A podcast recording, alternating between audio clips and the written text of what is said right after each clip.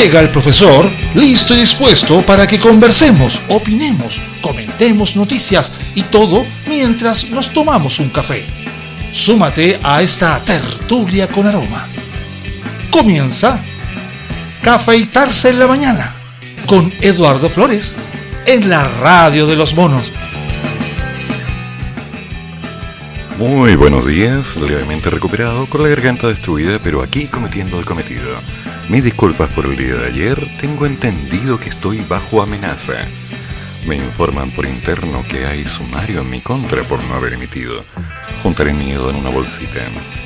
Más, me voy a buscar una bolsa pequeña para juntar tanto miedo. Por lo demás, se estima que para hoy la cosa va a estar densa, previendo la entrada a la fase 1 que ya no respiraba en el cuello desde hace varios días la Dirección Meteorológica emitió un aviso por tormentas eléctricas en tres regiones del país. El evento tendría lugar en la Cordillera Central a partir de hoy.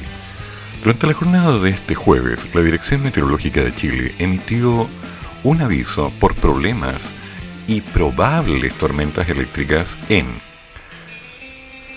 Región Metropolitana, Colina, Vitacura, Las Condes, La Reina, Lo Barnechea, Peñalolén, La Florida, Puente Alto, San José de Maipo y Pirque. Asimismo, la Oficina Nacional de Emergencia del Ministerio de Interior, declaró la alerta temprana, por si acaso. En palabras sencillas, damas y caballeros, va a estar helado el día. Tema aparte, ayer fui a darme una vueltecita como quien descansa al supermercado, suponiendo que era mejor prepararme. Y lo encontré vacío, no de productos, sino de gente. Conversé con la gente de caja y me cuentan que ha estado tranquilo, pero que estaban preocupados por este viernes porque la gente se iba a dejar caer a comprar, a comprar, a comprar, a comprar, a comprar, a comprar, a comprar, a comprar, a comprar. Entonces, hay que irse preparando, porque dado que entramos a fase 1, ya tenemos un poquito de experiencia acerca de las cosas que faltan, de las que no, de lo que se va a necesitar, de lo que no es tan urgente, y lo posible evitar cualquier cosa que signifique carencia, a sabiendas que no hay dinero. Y revisando esta mañana las grandes noticias, ¿alguien tiene paltas? Porque ¿cómo es posible que un kilo de palta esté frisando 7 mil pesos? 7 mil pesos el kilo de palta. O sea, viene con, no sé, un derecho de título, no sé, una inscripción en bienes nacionales. 7 lucas, están enfermos, es demasiado. Mientras tanto, nos vamos preparando para lo que viene. A ver, alerta roja en Galvarino por seis focos de incendios forestales. Serían mm, intencionales. La ONEMI declaró alerta roja por seis incendios forestales que amenazan con alcanzar viviendas en el sector rural de Galvarino. El fuego habría sido iniciado por desconocidos que ingresaron al fondo del hermano del presidente de la Cámara de Diputados, Diego Paulson unidades de bomberos trabajó en el lugar para intentar controlar los incendios forestales que se produjeron en el sector de la colonia suiza. Según información preliminar, al menos 30 personas llegaron en vehículos hasta el predio del Cristóbal Paulsen Care Style, quien por cierto es el hermano de Diego Paulsen. En el lugar se prendió fuego a matorrales, lo que generó varios incendios forestales. La directora de la ONEMI, Janet Medrano, confirmó que declararon alerta roja por las cercanías de las llamas a la vivienda. Bomberos de tres comunas trabajaron durante la noche luego de las faenas realizadas por los brigadistas de CONAF y privados. De los autores del fuego no se sabe nada. Sin embargo, previo a su huida, se habrían enfrentado a carabineros lanzándoles algunos objetos contra los carros policiales en los que acudían al sector. O sea, mmm, para variar. Dan a conocer nuevo calendario de vacunación para la próxima semana. Esta incluye a los vocales de mesa. Sí, que por cierto, a partir de mañana vamos a poder revisar quiénes somos consonantes y quiénes no. Ahora, en teoría, los que ya fueron vocales de mesa van a seguir siendo y no habrían nuevos. Pero por si acaso, nunca está de más.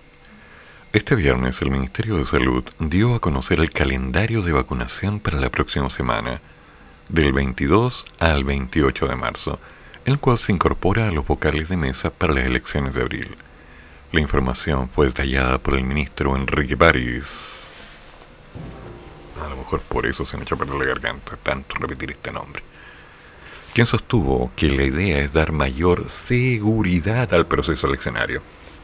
Pero no con la vacuna, vos hay que colocar separadores, hay que darles opciones.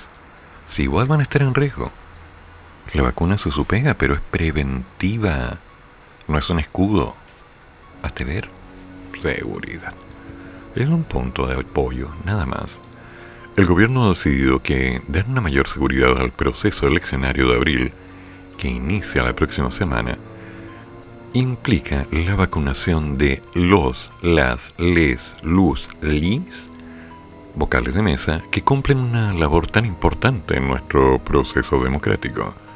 Además, anunció que se vacunarán a los padres, madres, cuidadores, además de aquellos niños con enfermedades inmunológicas, para proteger a los pequeños, lo cual será anunciado en un calendario de vacunación a partir de este lunes. Creo que aquellos niños... Oh, que por tener enfermedades que afectan su sistema inmunológico podrían contagiarse del virus. Él cree. Él cree. Voy a hacer como que no leí eso. También desde el miércoles 24 se inicia la vacunación de adultos sanos de 59 años. Asimismo, el Ministerio de Salud informó que más de 5 millones de personas ya han sido vacunadas y que además sobre los 2.6 millones, casi los 2.7, han completado sus dos dosis. Un 49.6 de los 5 millones de personas definidas como población objetivo. Nombrecito, tranquilizador. De acuerdo con los datos entregados por el Departamento de Estadística e Información de Salud durante la jornada de este jueves 18 de marzo, hasta las 6 de la tarde se inmunizaron 311.587 personas, de las cuales 136.615 son primera dosis y 174.972, sí, solo la segunda dosis. El jefe de la cartera detalló además que más de 2.8 millones de personas mayores de 60 y más han participado en la campaña. Respecto al género, el 57.7% de los inoculados corresponde a mujeres y el resto, que si no quieren hacer cálculos, corresponde a un 42.3%, son varones. Estudio de Ipsos. El 76% de los chilenos está de acuerdo con un tercer retiro. Hmm. Ipsos, la consultora internacional, dio a conocer el estudio titulado, nombrecito, ¿eh? Tercer retiro del 10%. Mis estos le la cabeza cuando piensan. Mira tú, ¿eh? El cual recoge la opinión de los chilenos respecto al proyecto que plantea un nuevo retiro de fondos previsionales buscando así paliar las terribles consecuencias económicas producidas a causa de esta canalla cruel, vil, siniestro, oscura y malévola pandemia. ¿Ya? Para esto se realizó una encuesta web, web, web, entre el 3 y el 8 de marzo a 600 personas mayores, es decir, sobre 18 años. Oye, ¿quién escribe esto? De las cuales el 51% eran mujeres provenientes de regiones, el 58%. Mm, eso nos da una idea. Respecto a los retiros realizados en meses anteriores, un 71% de los encuestados dice haber hecho efectivo tal retiro. Al menos el primer traspaso del 10% a sus cuentas de AFP. el 51% a ambos retiros. Del total de los consultados, un 21% declara no haber tenido fondos para sacar y un 8% dijo tener dinero pero no quiso retirar. Hmm. La pregunta es, ¿qué hará usted? Porque por un lado estaba escuchando a un angelito de Dios en la mañana, una tierna criatura que informa que no tiene ningún sentido sacar el dinero desde el fondo de AFP cuando hay tan buenas opciones que entrarían al Senado a partir de la próxima semana, definiendo exactamente sacar del seguro de cesantía, de los bonos del gobierno, ideal de los dos. Pero ¿y los que no tienen seguro de cesantía? ¿Ah?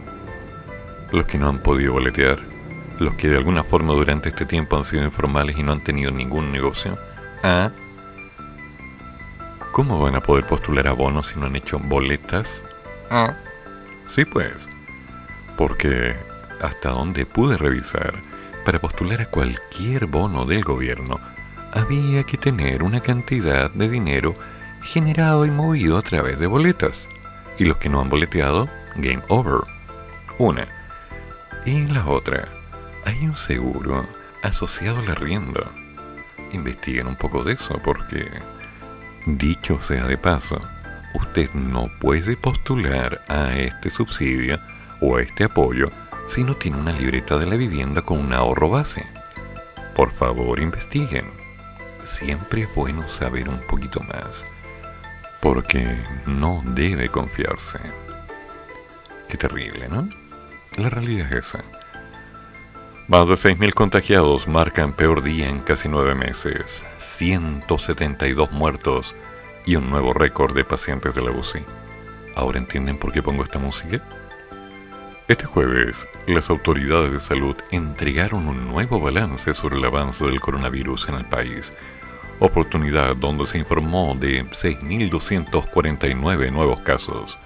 Se trata de la cifra diaria más alta desde el pasado 19 de junio, cuando se reportaron 6.290 casos. Con respecto a las nuevas cifras, en el caso de la región metropolitana, se reportaron 2.222 casos, siendo esta la primera vez que se supera los 2.000 en 8 meses. Mm. O sea, cuidado. En el caso de Valparaíso y la Araucanía, dichas regiones marcaron un nuevo récord histórico con 694 y 515 casos respectivamente ¿Qué nos queda? Nos queda estar levemente atentos a lo que viene porque 32 comunas retroceden, 24 cuarentena y 5 avanzan. ¿Cuáles retroceden a cuarentena? Tarapacá con Iquique y Alto Hospicio. Valparaíso con Concón, Quilpué, Villa Alemana, Nogales y Viña del Mar. La región metropolitana con Curacaví, María Pinto, Buin, Calera de Tango, La Cisterna, Talagante, Santiago y San Ramón. En la región de Higgins, Chepica y Chimbarongo. En la región del Ñuble, San Ignacio. En la región del Biobío, Florida y Los Álamos. En la región de la Araucanía, Curarrehue, Curacautín y Lautaro. Y en la región de los lagos, Río Negro. Todo esto a partir del sábado 20 a las 5 de la madrugada chiquillos, a lavarse las manos con agüita y con jabón. Ay, esto se va a poner feito, feito, feito. Pero vamos a ver la forma de limpiarnos de alguna manera. ¿Qué pasó aquí? Fue encañonado en la cabeza. Médico sufrió robo de vehículo tras portonazo Ñuñoa. Y dele con la cuestión. Con la amenaza de un arma de fuego en su cabeza, un médico fue víctima del robo de su vehículo bajo el clásico ya método del portonazo en la comuna de Ñuñoa. El hecho ocurrió anoche en San Francisco Solano de Astaburuaga, ya, donde el médico estacionaba su citroneta. Según relató, en ese momento fue abordado por entre seis y ocho individuos. Los asaltantes lo intimidaron con armas de fuego en la cabeza por lo que él dijo, lléalo nomás, no puso ninguna resistencia y entregó el vehículo más algunas otras especies personales. Según detalló, se llevaron un anillo, una cadena, un reloj y un computador con material de docencia. La Fiscalía Oriente dispuso que la Brigada de Robos de la PDI quedara a cargo de la investigación. Los detalles los entregó el subinspector Matías Candia. Pese a la búsqueda, adivinen, no hay detenidos, ni se sabe dónde está el auto. Corta y precisa. Ay, no, pero ¿cómo tan... Vecinos golpean a padre de pequeña criatura, un angelito recién nacido, puesto que lo dejó encerrado en el interior del auto, ella en Algelmo. Claro, si ya terminó el verano, entonces no hay drama. Bombero rescató desde el interior de una camioneta de, a un bebé de un año y medio que fue dejado solito en su sillita, anclado en el estacionamiento del mercado Ángel Moa en Puerto Montt. La situación fue alertada a los equipos de emergencia cuando el lactante comenzó a llorar por el largo rato que llevaba sin compañía y eventualmente por el aumento de la temperatura en el vehículo. Una mujer que se acercó al auto relató con nerviosismo que el producto de la rabia golpeó a uno de los padres del lactante. Son unos inconscientes de... ¿Cómo lo dejan? ¿Cómo dejan a un menor? No tiene cómo, en una silla, está amarrado, ¿qué iba a hacer? Hasta con un palo le pegaron. ¿Y quién sería el progenitor? O sea, ¿cómo tan...? ya, pues... O sea, hay que ser bien especial, ¿no? Hay que ser bien especial, angelito de Dios. A ver, a ver, a ver, ¿qué pasó acá? Presidente de la Corte Suprema y Hernández Norambuena. No conozco una regla que impida entrevistar a los reos. No, pues no hay regla. El presidente de la Corte Suprema, Guillermo Silva, se refirió ayer a la entrevista dada por el exfrentista Jaime Guzmán. ¿Ya? A la red, desde la cárcel de alta seguridad, la que generó ciertas molestias por parte de la UDI y que no fue autorizada por Gendarmería. En dicha entrevista, Hernández Norambuena afirmó que el asesinato del ex senador y fundador de la UDI, Jaime Guzmán, fue un error político, pero fue justo desde el punto de vista ético del Frente Patriótico, bla, bla, bla, bla. Por sus vínculos con la dictadura y las violaciones de los derechos humanos y durante una entrevista como agenda macro de Dallas Express, Silva restó importancia a las declaraciones del exguerrillero, afirmando que ante la justicia entregó una versión similar a los hechos lo que fue rechazado por tribunales y llevó a su posterior condena. ¿Qué onda? ¿Qué está pasando? Ay, ay, ay. Tranquilizador. Cierran camas UCI por falta de médicos. Renuncian o piden licencia en plena saturación. Renuncias y licencias médicas generaron un cierre de camas de UCI en el hospital de Puerto Montt, en medio de la saturación de las redes asistenciales por la alta demanda de pacientes. Unas fotografías y un video al que tuvo acceso una radio dieron cuenta desde las salas 2.17 a las 2.22 de la UCI del recinto completamente fuera de uso. Ante eso, el subdirector del hospital de Puerto Montt, don Arturo Vargas, explicó que tiene cupos cerrados por las renuncias y las licencias a consecuencia del agotamiento de un año de pandemia. Ahora, seamos sinceros. ¿Es normal? ¿Era esperable? ¿Están agotados? Al respecto, María Angélica Loncón, de la FENAT del Hospital de Puerto Montt, explicó que el contingente de apoyo que existía ya no está porque eran estudiantes en práctica los que tuvieron que volver a obligaciones académicas. La dirigente agregó que hay muchas vacaciones acumuladas, por lo que se hace necesario desconectarse de la realidad para poder volver a abordar la emergencia que aún mantiene complicado el sistema sanitario. Además advierte que los pacientes crónicos están volviendo por ayuda médica, ya que no han podido continuar tratamientos como corresponde. Finalmente precisó que en todas las áreas del hospital hay falencias, aunque ven con preocupación lo que ocurre con la UCI, que normalmente está siempre con el contingente a full. Aparte, niegan crisis por falta de personal tras conocido públicamente el hecho, el director del Servicio de Salud de Reluncaví, el doctor Jorge Tagle, informó que no hay ninguna crisis por falta de personal. Explicó que previo a la pandemia tenían 44 camas UCI a nivel regional, de las cuales 22 estaban en Puerto Montt y actualmente hay 37 habilitadas. Precisó que es la dirección de dicho recinto asistencial quien determina dónde se habilitan y cuál es el personal humano para su funcionamiento.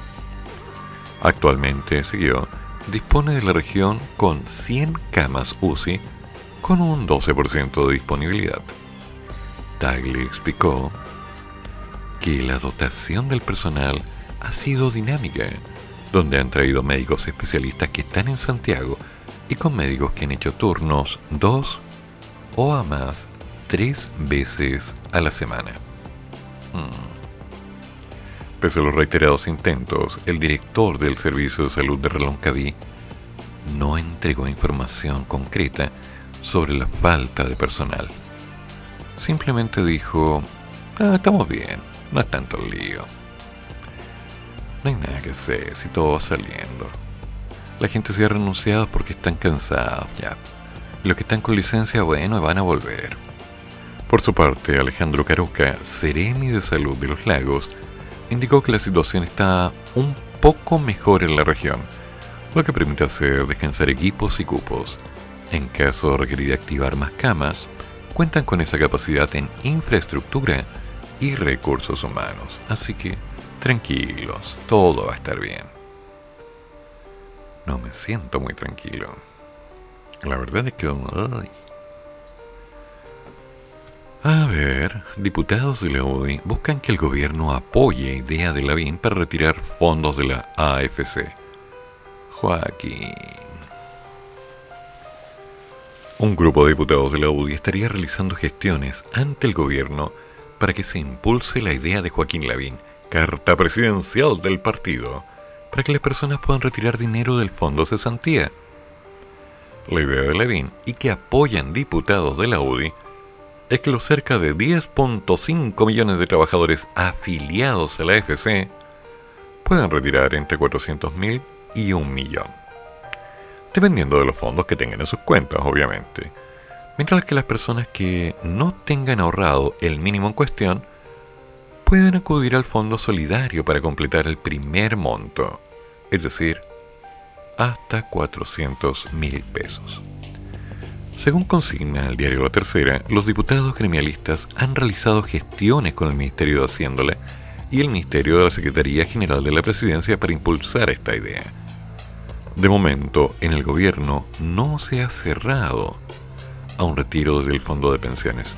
Dice, no, no, no estamos cerrando, lo vamos a averiguar.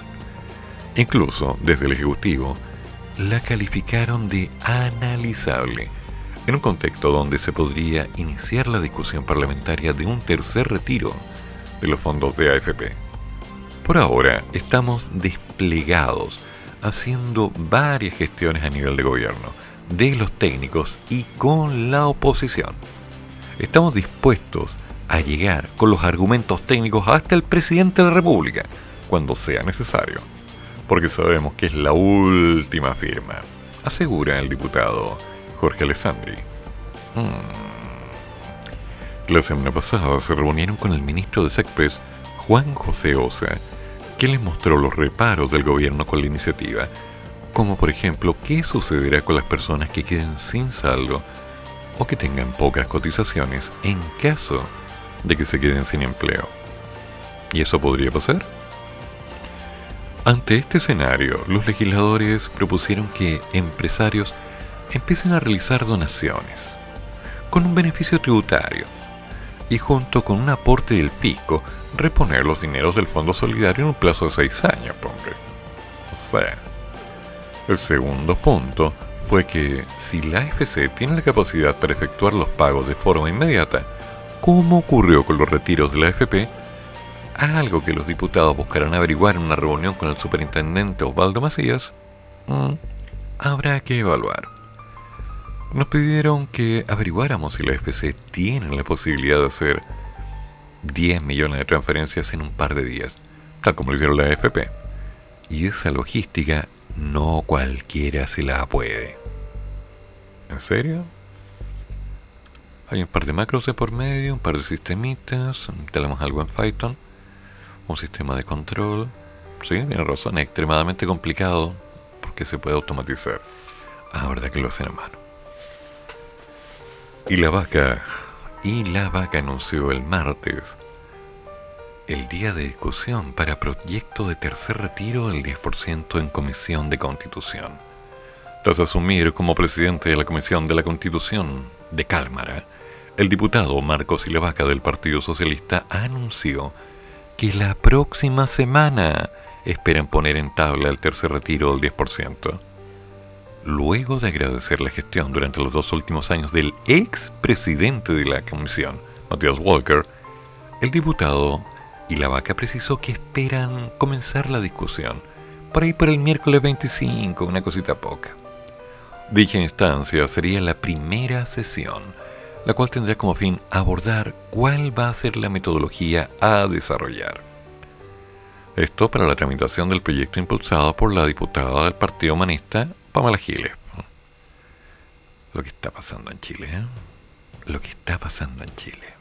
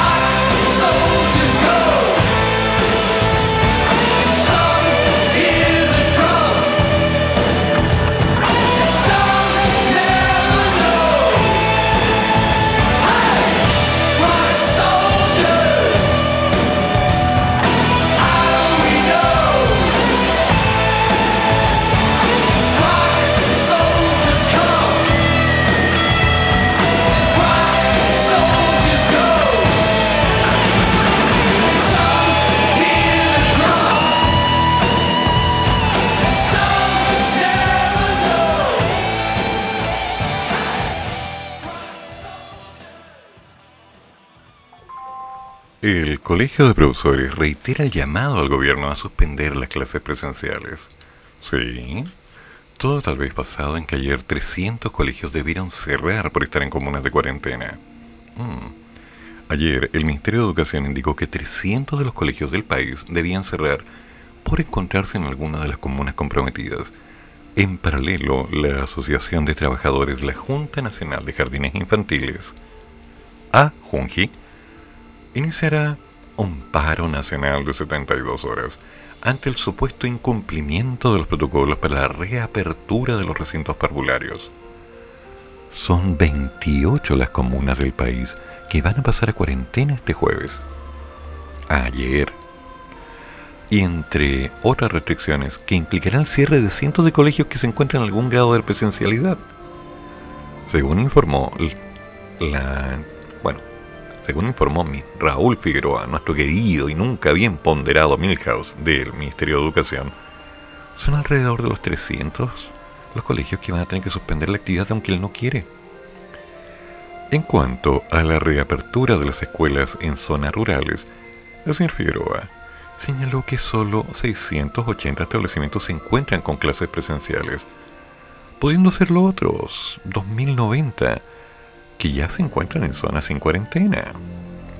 El secretario ejecutivo de la Agencia de Calidad de la Educación, don Daniel Rodríguez, anunció la entrega de más de 3.200 recursos impresos del diagnóstico integral de aprendizaje para 200.000 alumnos de escuelas rurales, de manera que puedan evaluar el impacto que está dejando la pandemia. ¡Ay, mi garganta! Ahora, el problema de esos aprestos es que, debo confesarlo, yo ya he visto algunos. ¿Y por qué los he visto? Porque los niños me mandan fotos para que yo les resuelva los ejercicios. Porque en el colegio les dijeron que les tenía que ir bien. Y como yo no se los resuelvo, están acudiendo a Facebook buscando a un, cremillas, mercenario, cierre cremillas, que se los resuelva. O sea, para la Junji anuncia paro. La Asociación de Trabajadores de la Junta Nacional de Jardines Infantiles inició el paro nacional de 72 horas acusando al gobierno de incumplir con los protocolos sanitarios para la reapertura de los recintos. Esto lo señaló Silvia Silva, ¿ya?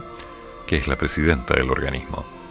Además, las trabajadoras de la AJUNGI hicieron una presentación en la Contraloría para que se pronuncie sobre la legalidad de la reapertura de los jardines infantiles y salas cuna, que no cumplían con los protocolos, argumentando que se les estaría vulnerando el derecho a la salud. Mm. En tanto, citando las últimas cifras dadas a conocer por el ministro de Salud, Respecto del avance que ha tenido la pandemia, el presidente del Colegio de Profesores, don Carlos Díaz, volvió a reiterar que no están las condiciones sanitarias para un retorno seguro a las escuelas, señalando que lamentablemente la realidad le sigue dando la razón. Hmm. El dirigente argumentó que no tiene sentido exponer a los estudiantes y a los trabajadores de la educación, dadas las condiciones de la pandemia, y considerando que a partir del sábado van a ser 52 las comunas que se nos van a cuarentena.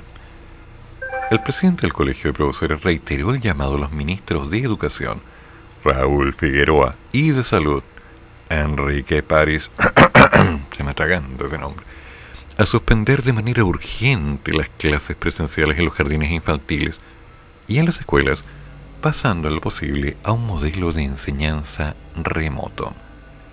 El Ministerio de Educación, en tanto, anunció la reactivación de los programas de salud para estudiantes en el marco del retorno a las clases presenciales.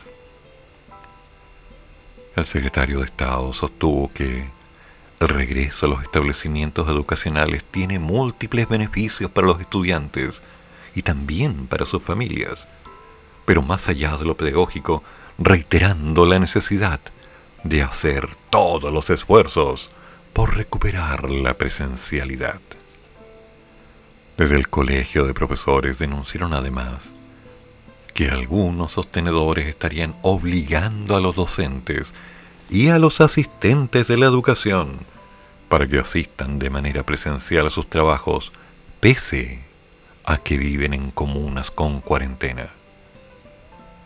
Con la entrada en confinamiento de 24 comunas el sábado, también aumentará el número de colegios y de jardines infantiles que deberán cerrar por tal medida. Entonces queda la pregunta, si los colegios no van a funcionar, y era algo que me van a decir recién se dieron cuenta, ¿cuál es el plan de trabajo para que nuestros pícaros estudiantes de párvulo, básica, y media, me quedo ahí, pueden completar el currículum que el año pasado quedó pendiente. ¿Cuál es la estrategia que hasta el momento se ha logrado implementar y que supongo recién se está validando, que apunta exclusivamente a desarrollar cambios, cambios concretos de interpretación cognitiva. ¿Se van a asegurar que los niños hayan aprendido bien? Me gustaría ver eso.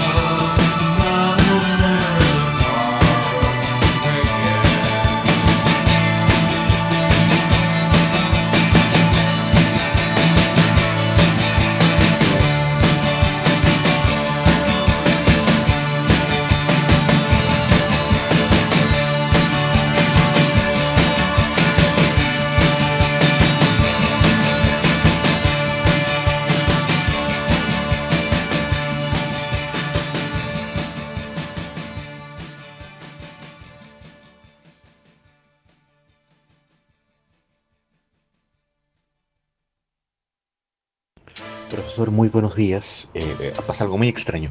Estoy escuchando su programa, sé que es un tema de educación, pero como estoy concentrado leyendo un, escrito judicial que tengo que resolver re complicado, escucho, entiendo, pero no estoy procesando. Estoy con la atención enfocada en lo que estoy haciendo. Muy buenos días en este hermoso día gris. Su garganta, cuídela mucho, que en este momento es su elemento, siempre ha sido su elemento de trabajo, además de su gran y brillante intelecto matemático. Eh, es un día gris, corre un viento fresco, eso es bueno. Hoy día nos toca la segunda dosis. Y lo más triste es que hoy día llega mi pedido de hidromiel, así que no podía probarla hasta en una semana más, lo cual es jocoso. Y cuídese, que tenga muy buen día. Hoy día no voy a vertir opiniones porque tengo la cabeza como 6 7 cuestiones, entonces no tengo no estoy coordinando mucho, así que solo llamaba para saludarlo, que tenga un buen día, una buena jornada, cuídese esa garganta, cómprese unos caramelitos de propoleo miel y a bancarse en su, en su caso la cuarentena. Yo todavía sigo en fase 2, no sé cómo, no, no sé qué está pasando, pero ánimo y paciencia. Es lo que nos queda, amigo mío. Así que también cuídese. Cualquier problema que usted tenga, me avise. En última, lo acompaño. Ponemos algo de música y conversamos. Paciencia. La hidromiel reposada tiene mejor sabor. Me han dicho. Sorprenden a 11 personas al interior de un gimnasio en Reñaca. Dos eran menores de edad. Pese a las que las autoridades endurecieron las medidas del plan paso a paso, entre ellas la prohibición del funcionamiento de gimnasios debido al alto número de casos positivos. El personal de carabineros de Viña del Mar sorprendió a 11 criaturas que se encontraban al interior de un recinto deportivo en el sector de Reñaca. Entre las personas que fueron detenidas en primera instancia por el artículo 318 del Código Penal y poner en riesgo la salud pública, habían dos menores quienes también realizaban actividades dentro del gimnasio. Así lo indicó el teniente coronel Javier Cuevas, prefecto del Carabineros de Viña del Mar, quien además hizo un llamado a la ciudadanía para tener conciencia ante la situación sanitaria que enfrenta la comuna. Finalmente, tras esta situación, 10 de las personas quedaron apercibidas por el artículo 26 del Código Penal, mientras que la persona restante pasó a control de detención debido a que era reincidente. Recordemos que el pasado miércoles 24 y por disposición del Ministerio de Salud, estos recintos deportivos podían reabrir a partir de la etapa 2 de transición hecho que solo duró tres semanas debido al avance que ha presentado la pandemia. Ahora, como seguimos en Chile, incluso intentaron escapar por los balcones. 12 detenidos tras fiesta clandestina en Las Condes, leyendo a los niños. 12 personas fueron detenidas tras participar en una fiesta al interior de un departamento en la comuna de Las Condes. Pero ¿cómo? Yo no entiendo. Le gusta la fiesta.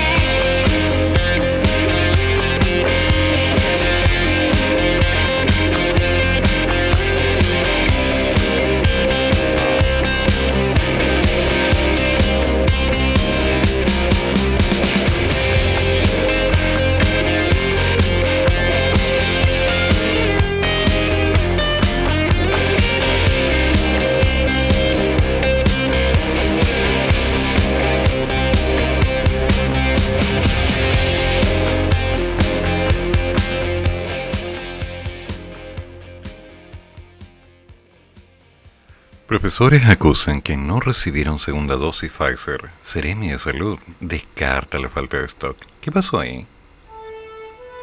Otra vez. Profesores que fueron a diferentes centros en búsqueda de la segunda dosis de la vacuna Pfizer denunciaron que no lograron recibir dicha dosis.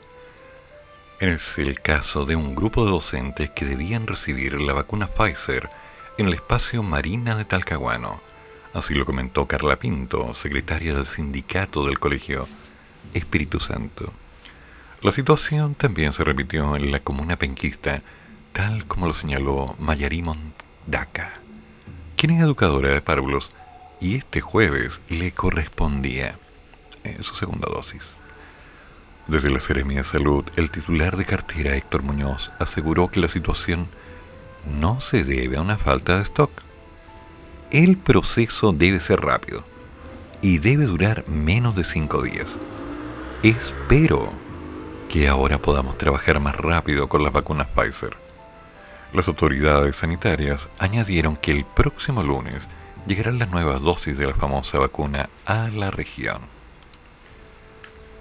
Ay, ay, ay. En tanto, el hijo de la adulta mayor vacunada con dosis equivocada en Valdivia levemente incómodo. Dice, es inaceptable. No hay orden.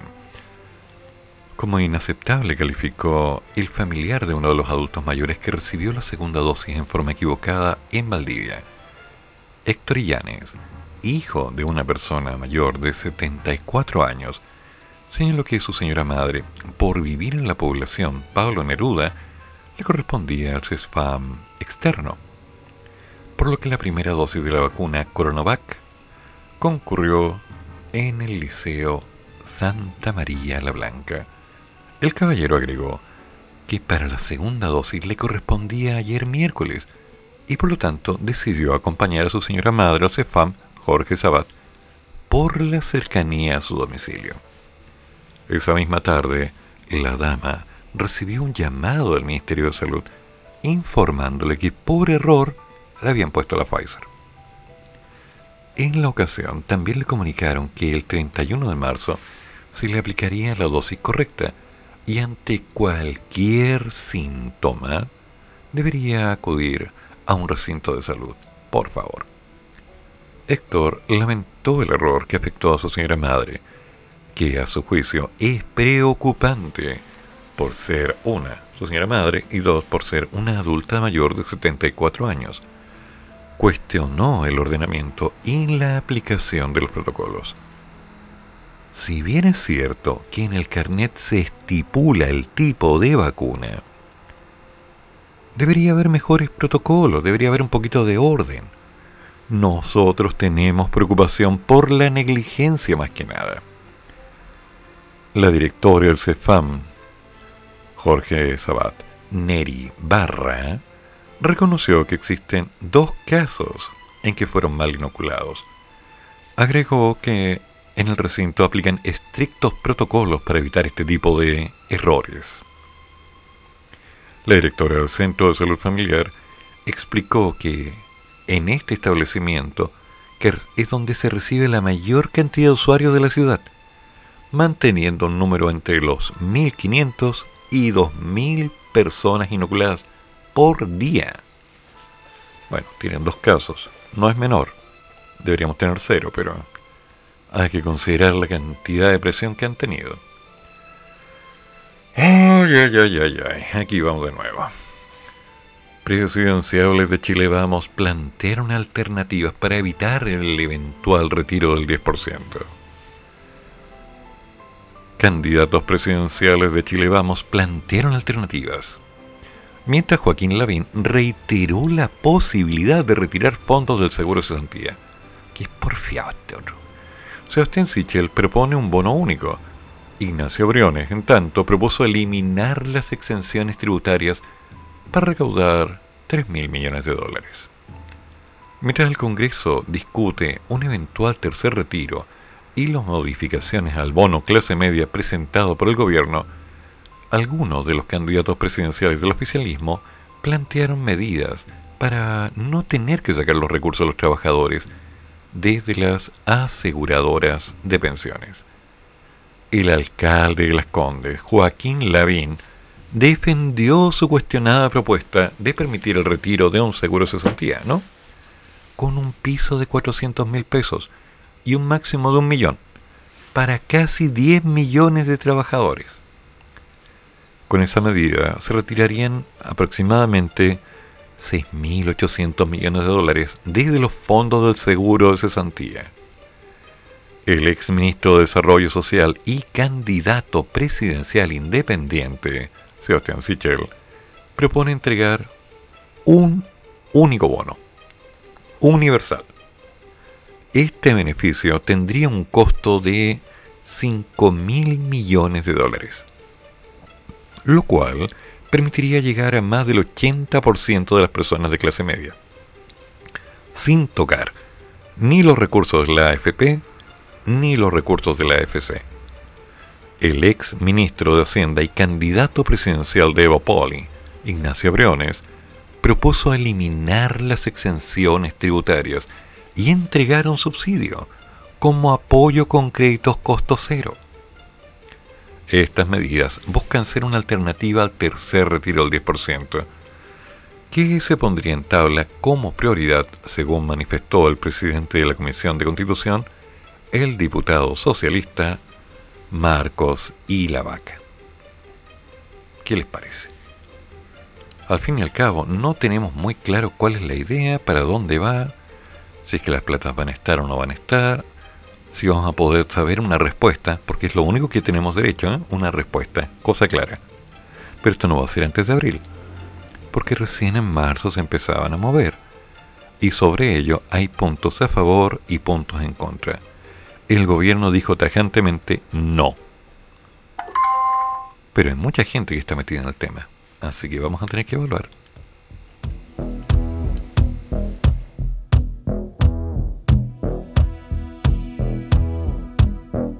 standing in the rain with his head hung.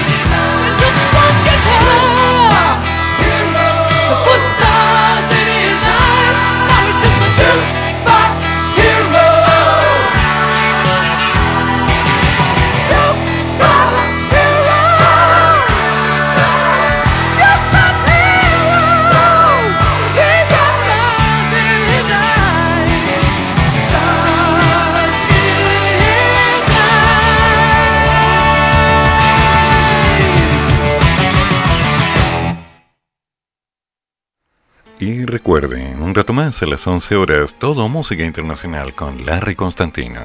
Y por supuesto, a las 14 horas, me haces tanto bien. Con Luz.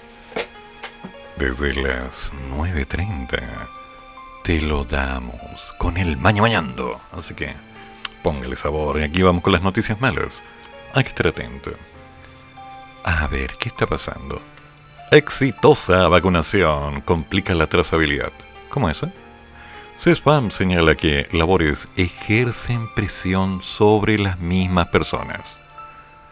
Los funcionarios de la salud municipal son los encargados de la estrategia de testeo, trazabilidad y aislamiento, además de controlar a los enfermos crónicos, atender hospitalizaciones de emergencia por COVID y ahora, además, administrar el triple de vacunas de las que entregaban cada año. O sea, la toca, la canta, la baila, la limpia, la presa y de paso la barre. Le están haciendo a todos los cabros. O sea, es como el clásico, ya que usted sabe hacer esto, arregleme esto, arregleme esto, arregleme esto, arregleme esto, arregleme esto y hágame esto. Y todo por el mismo precio, ¿eh? Están trabajando a trato. ¿Cómo funciona? Con razón están cansados los cabros. Si no los dejan en lo más mínimo tranquilos. Son dos números los que generan reacciones opuestas en la población chilena y ambos van en alza. El rápido avance de la vacunación, que ya ha cubierto a 5.2 millones de personas, y el preocupante aumento de los contagios con más de 31.000 casos activos en todo el país. Un récord de pacientes en unidad de cuidado intensivo además. Son dos fenómenos que bajo cierta óptica estarían conectados. Donde tenemos más malos resultados es en la capacidad de trazar y aislar efectivamente a las personas. Dijo esta semana en Radio Universo la presidenta del Colegio Médico, Isquia Siches. A todos nos han llegado reportes de lugares de trabajo o de estudio donde han habido brotes. Y la respuesta más bien ha sido aislar solo a los casos y no trazar a los contactos estrechos o de contactos estrechos que nunca han sido contactados por la autoridad sanitaria. La asociación gremial explicó que ha conversado con la atención primaria de salud y la encargada de impulsar la estrategia de testeo, trazabilidad y aislamiento en cada comuna. Ellos ven también que evidentemente gran parte del recurso humano se derivó a la estrategia de vacunación y que los recursos para poder fomentar esa estrategia, que es la única que no requiere confinamiento ni medidas poblacionales, han sido erráticos en su entrega en el tiempo. El escenario preocupa al personal de salud.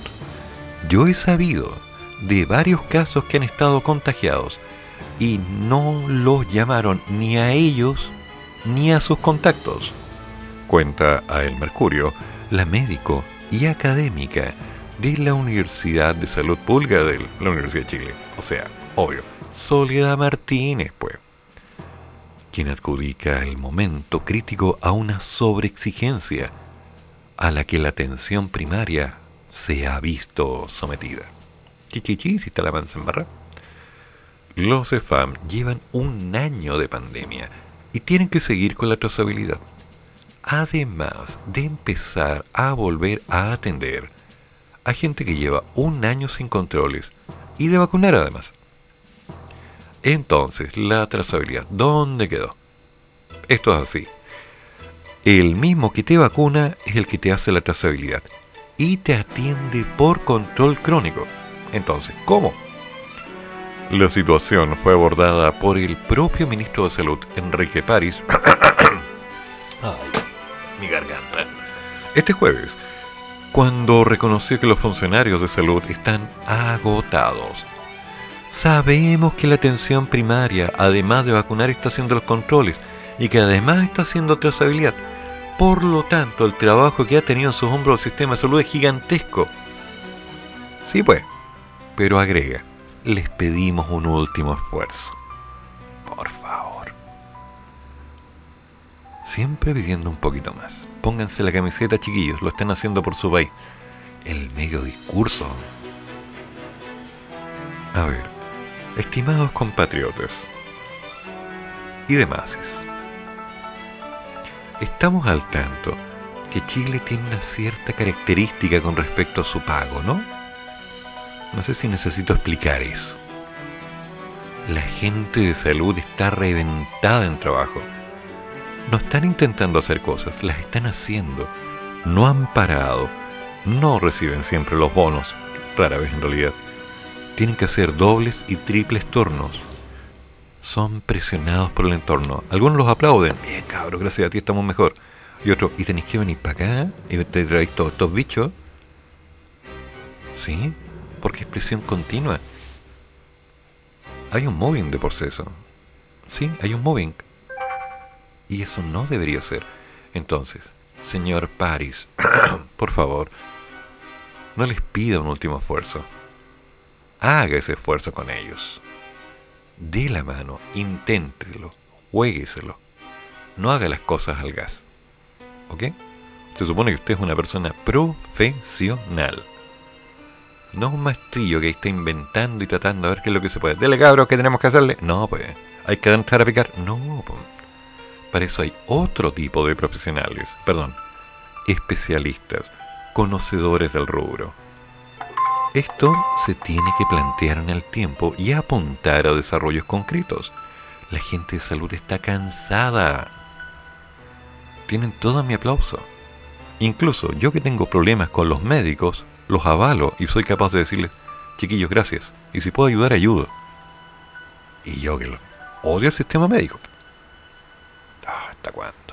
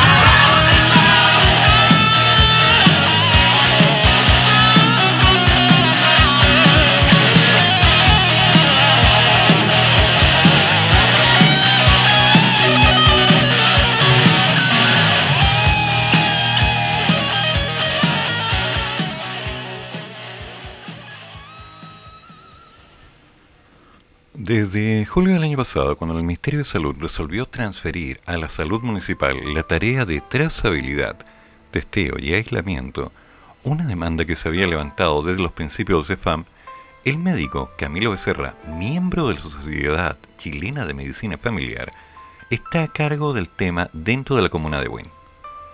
Desde su lugar, tiene un diagnóstico con cuáles serían las causales que pueden estar incidiendo en que la trazabilidad no funcione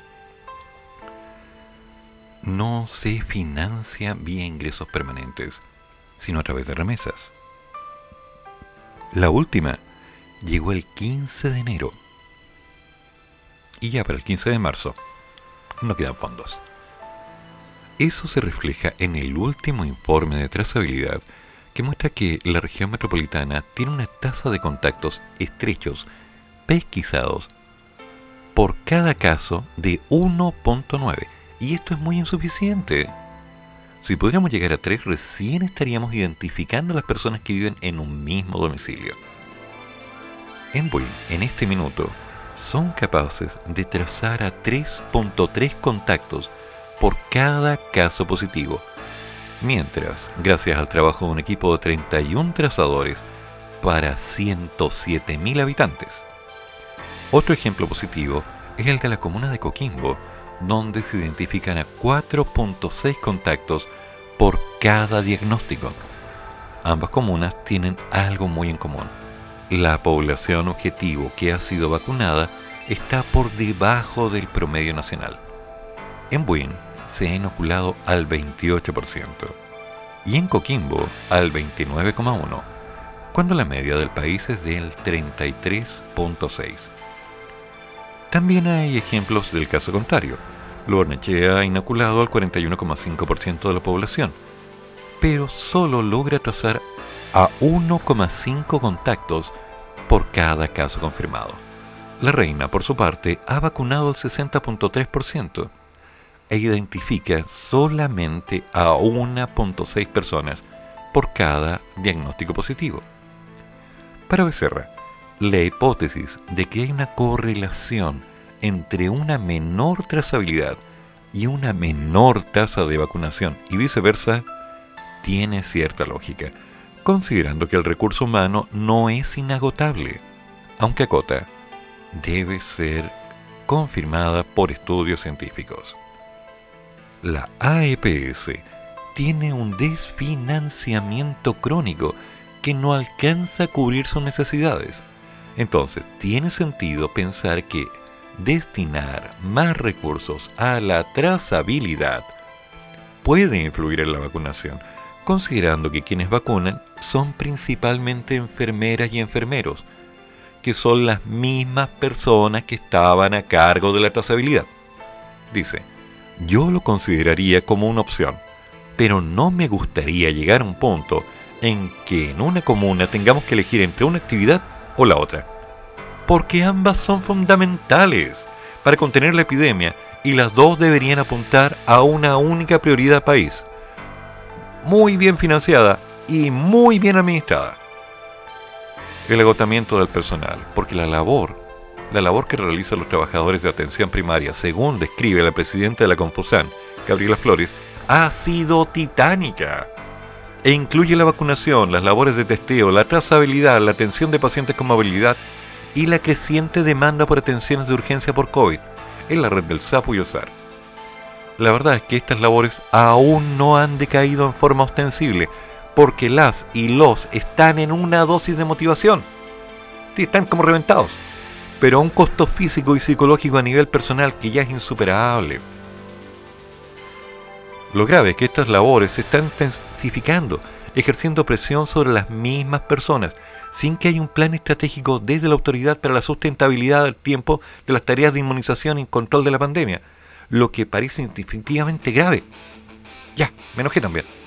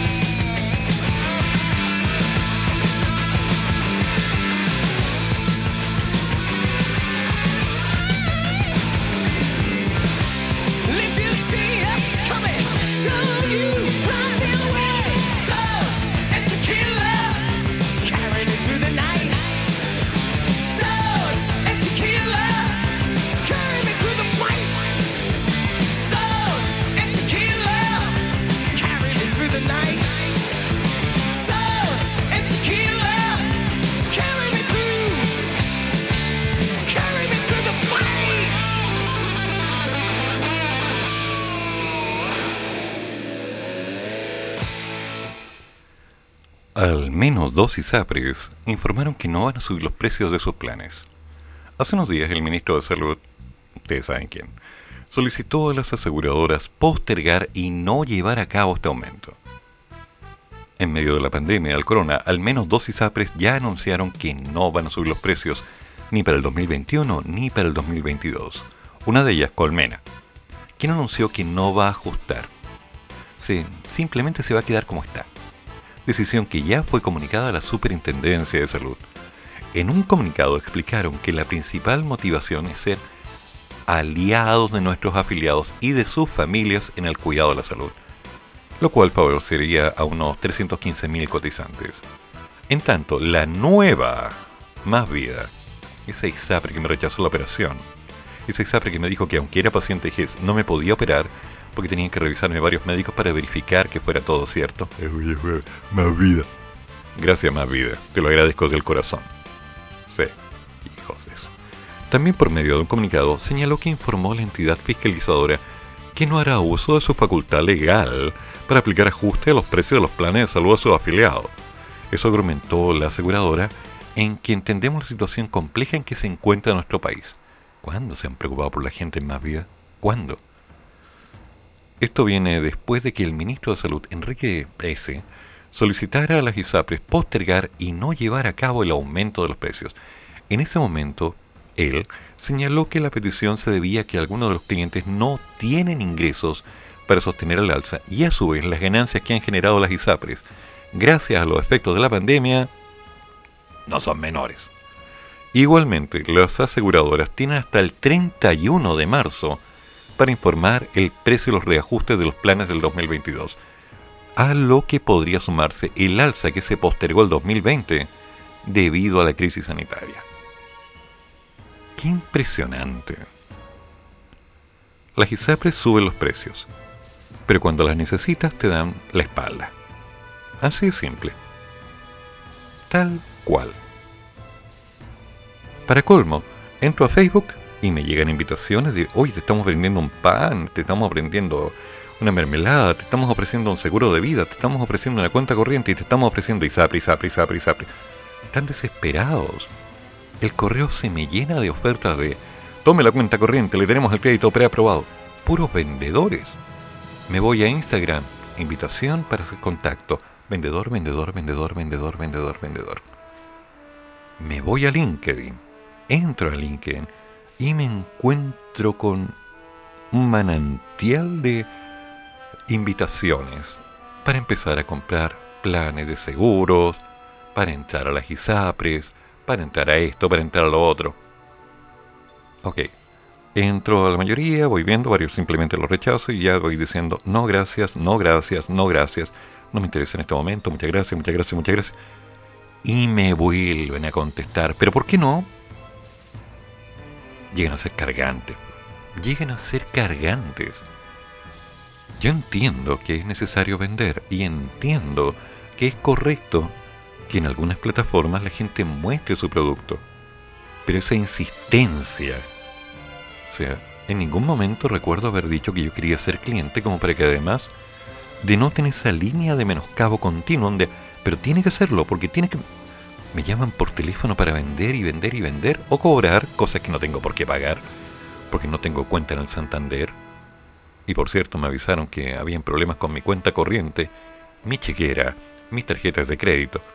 Jamás he tenido cuenta en el Santander. O sea, cansa. Ah, de paso, entré a LinkedIn y escribí un pequeño comentario. Estoy cansado de que la gente me esté vendiendo cosas porque están vendiendo y vendiendo. Y adivinen qué pasó con los bonitos. Contestaron, se enojaron, se sintieron incómodos y tocados. Me han columpiado como han querido en LinkedIn, pero eso no cambia mi opinión. La idea es que cada cual pueda mostrar sus capacidades, sus productos, lo que son como persona de trabajo, lo que es una capacidad de poder crear soluciones. Pero no. No, no se entiende así. Lo interpretan como personal. ¿Y hasta cuándo van a comprender que no es personal? La última noticia y un tema. Municipalidad de Osorno asegura que suspenderá este viernes el proceso de vacunación masiva por falta de dosis. La Municipalidad de Osorno anunció que durante este viernes no va a poder seguir vacunando. ¿Por qué? Porque no han llegado ni la Pfizer ni la Sinovac. Cabe recordar que para esta jornada corresponde vacunar a aquellas personas con enfermedades crónicas entre 16 y 21 años, rezargados, como también las personas con discapacidad severa o profunda entre ese mismo rango de edades. No es la primera vez que esto ocurre. En febrero, la municipalidad también anunció que iba a suspender la vacunación porque no tenían stock. Pero tras conversar con el ministro de Salud, les hicieron llegar las dosis. El municipio señaló que espera retomar la vacunación este lunes 22 desde las 2 de la tarde.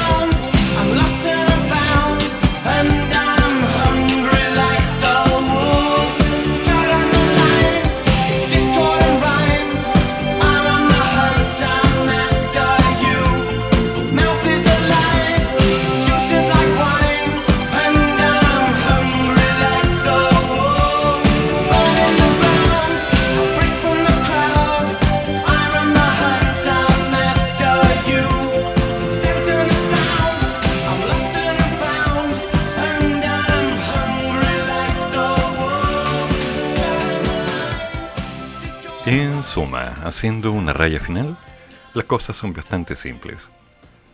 Si queremos salir adelante de todo esto, tenemos que trabajar duro. Hay que lavarse las manos, por favor. No les voy a pedir humildemente que lo hagan como lo hace cierto ministro. Les voy a decir, lávense las manitos. Usen la mascarilla. Mantengan el aforo. Hagan las cosas bien. Háganlo por ustedes, ya que no lo hacen por otros. Háganlo por ustedes. Porque si entre todos empezamos a hacer algo, tal vez sea menos grave el tema. Por otro lado, si van a empezar a darle vueltas y vueltas y apuntan a lo personal, y todos se lo toman como personal, no vamos a llegar a nada. Y al final, cada cual va a salvar su toro, al punto en que finalmente no va a quedar un toro para nadie. Hagamos las cosas bien. Lo que sigue ahora es dar la batalla. En unos minutos, nuestro querido te lo damos, por supuesto con el maña mañando, viendo un tema de los maestros chasquillas que al parecer es como varios están trabajando hoy en día. Hagamos las cosas bien. ¿Ok? Hagamos las cosas bien. dejemos de darle tanta vuelta a la situación y pensar en los problemas y toda la queja del gobierno, que los bonos, que el AFP, que la plata de la FC, que venga esta plata, que quiero mi plata, que vamos a marchar, que ya paren. Hay que trabajar. Y trabajar es mucho más que simplemente tratar de buscar clientes. Muestre lo que pueden hacer. Haciendo. Yo lo hago. Muchos lo hacemos. Y seguimos dando la batalla. No tenemos idea de lo que va a pasar mañana. Lo que es seguro es que Santiago se va a fase 1, automáticamente van a ser muchos días en los cuales vamos a tener que pedir permisos especiales para poder salir. Y con ello, claramente vamos a tener que inventar una estrategia para conseguir el dinero que nos permita pagar las deudas y mantener nuestros techos. Se llama empatía. Se llama empatía proactiva. Nos ponemos en el lugar de la gente que no está tan bien como nosotros y también esperamos que la gente que está en mejor situación se ponga en nuestro lugar. Todos estamos en una cadena. Así que, por favor, hagamos las cosas bien. Damas y caballeros, cafeitarse en la mañana, Eduardo Flores, desde Santiago de Chile, para la Radio de los Monos, que en monosconnavaja.cl, cometiendo el cometido, perpetrando lo perpetrable, haciendo lo asible y coqueteando con la muerte porque me gusta el peligro. De otra forma, ¿cuál es la idea? ¿Nos vamos a quedar ahí esperando que siempre nos digan que las cosas no se pueden hacer? No, yo no nací para eso. A mi mamá le dolió bastante tenerme, así que yo no me voy a rendir. Que tengan buen día, conversamos más rato y pórtense bien. Chao.